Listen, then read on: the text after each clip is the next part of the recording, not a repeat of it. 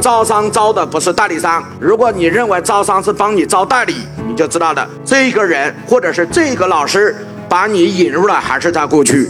今天招商招的不是代理商，是要招募那些商业合伙人。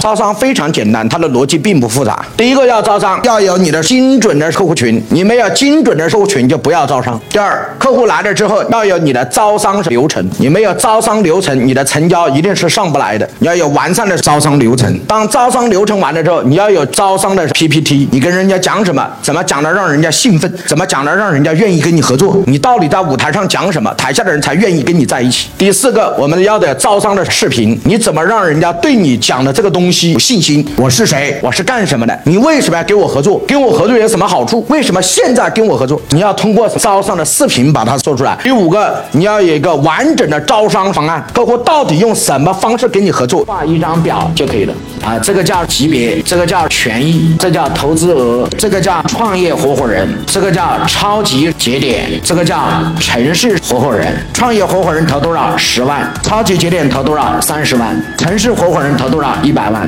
写一个叫权益一。我们有订单之后，这个钱是怎么分的？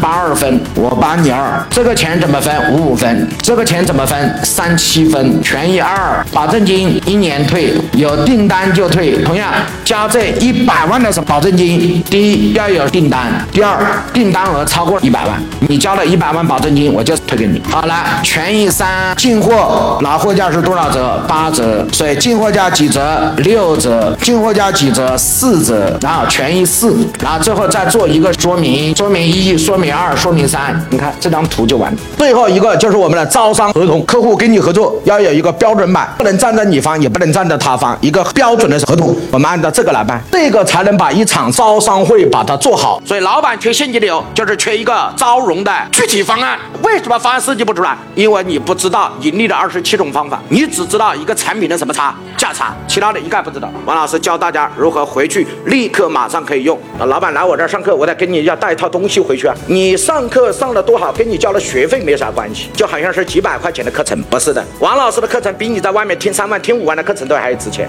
跟你交学费没啥关系，跟听哪个老师讲什么内容有关。你从今天慢慢往下听。